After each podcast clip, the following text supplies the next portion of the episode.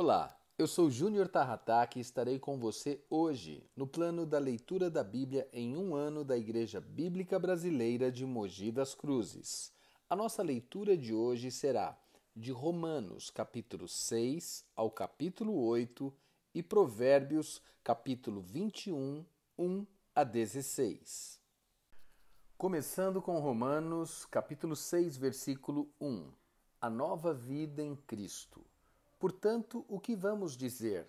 Será que devemos continuar vivendo no pecado para que a graça de Deus aumente ainda mais? Em Romanos 6, Paulo apresenta os motivos de não podermos mais viver na prática do pecado. Quando passamos pelo batismo, declaramos publicamente aos céus e à terra que estamos mortos para o pecado e vivos para Deus. Ou seja, antes éramos escravos do pecado e do diabo, agora somos escravos da justiça e vivemos para Deus. E por que isso acontece? Deus é o nosso redentor. Quando Jesus deu a vida dele para pagar a dívida, ele adquiriu o direito legal sobre todos os que receberam o seu sacrifício. Dessa forma, de agora em diante, tudo o que temos, tudo o que somos ou tudo o que vivemos pertence a Ele. Como seres humanos, sempre lutaremos contra os desejos da nossa natureza carnal e contra o pecado. Mas, como filhos de Deus, temos prazer na santificação, naquilo que agrada ao nosso Pai, e não ao que agrada a nossa natureza contaminada pelo pecado. Romanos capítulo 7 Em Romanos 7, Paulo continua apresentando os motivos pelos quais estamos mortos para o pecado. Ele apresenta o argumento de que a lei só é válida para quem está vivo. Estamos mortos para o pecado e vivos em Cristo. A lei não tem mais poder sobre nós. Agora vivemos pelo regimento da lei do Espírito Santo por meio da palavra de Deus. Apenas Jesus tem poder e autoridade suficiente para nos fortalecer e conceder vitória nessa árdua batalha. Um esboço de Romanos 7 pode ser dividido da seguinte maneira: Romanos 7, 1 a 4, mortos para a lei. Romanos 7, 5 a 11, a lei do pecado. De 12 a 25, o prazer na lei de Deus e a força do pecado. Pelo que lemos em Romanos 7, podemos celebrar a liberdade produzida pelo Espírito por meio da ministração do Senhor Jesus. Sua intenção é nos dar vida e vida em abundância. Romanos capítulo 8, versículo 1 diz assim a palavra de Deus: Agora, pois, já nenhuma condenação há para os que estão em Cristo Jesus. Em Romanos 8, Paulo está prestes a concluir o seu argumento acerca da lei e do pecado e as gloriosas vantagens de estarmos ligados a Cristo. Ele nos mostra que em Jesus nenhuma condenação há. A lei não possui essa capacidade, pois está enfraquecida pelo pecado refeitos em Jesus e guiados pelo Espírito Santo, agora a nossa forma de pensar foi renovada. A nossa mente está voltada para as coisas do Espírito, que nos conduz à vida e à paz.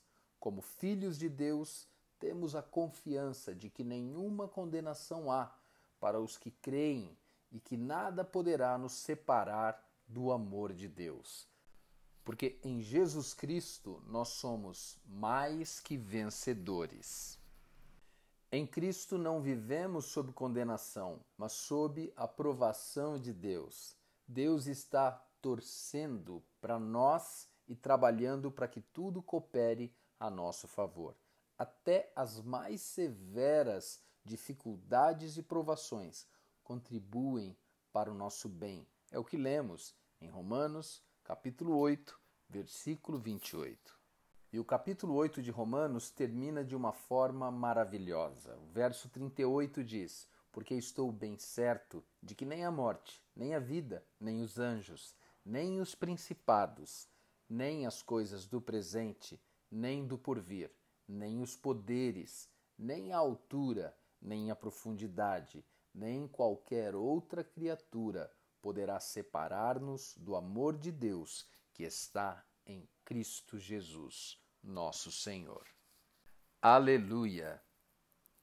Vamos seguir em frente então com a nossa leitura agora para Provérbios, capítulo 21, onde faremos a leitura do verso 1 ao verso 16.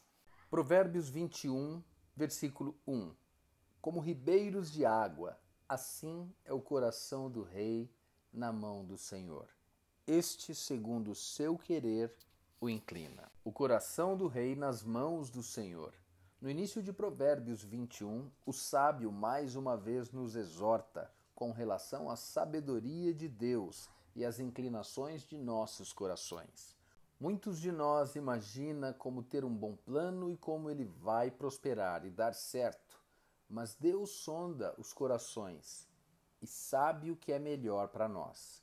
O Senhor, além de tudo, ele analisa as nossas motivações, se estamos ou não no caminho certo, se será ou não uma bênção este ou aquele plano para as nossas vidas. Por isso, antes de qualquer tomada de decisão em relação ao planejamento de sua vida, consulte a Deus. Nós, que somos crentes, não devemos agir como aqueles que não são, tomando decisões baseado nas nossas próprias emoções e naquilo que o nosso coração deseja. Se fizermos segundo o nosso coração, o versículo 16 nos diz exatamente o que vai acontecer. O homem que se desvia do caminho do entendimento na congregação dos mortos repousará. Que os nossos corações estejam voltados para o Senhor, porque o triunfo é do Senhor que ele vem. Como lemos lá em Romanos, que todas as coisas cooperam para o bem daqueles que amam ao Senhor. Amar a Deus é deixar o nosso coração diante do Senhor em todos os momentos e pensamentos e planos das nossas vidas. Vamos orar. Obrigado, Senhor, em nome de Jesus por essa leitura, aonde nós vemos que aquele que te ama, Pai, a vida contribui, Deus, a vida coopera para o bem, mesmo nas circunstâncias mais difíceis. Em nome de Jesus, que os nossos corações, Senhor, estejam sempre abertos e dispostos diante do Senhor a permanecer no centro da tua vontade, para que a sua vontade se cumpra nas nossas vidas e nos leve, Deus, em nome de Jesus, sempre no melhor caminho, segundo a tua vontade. Em nome de Jesus que eu oro e em nome de Jesus que eu agradeço. Amém.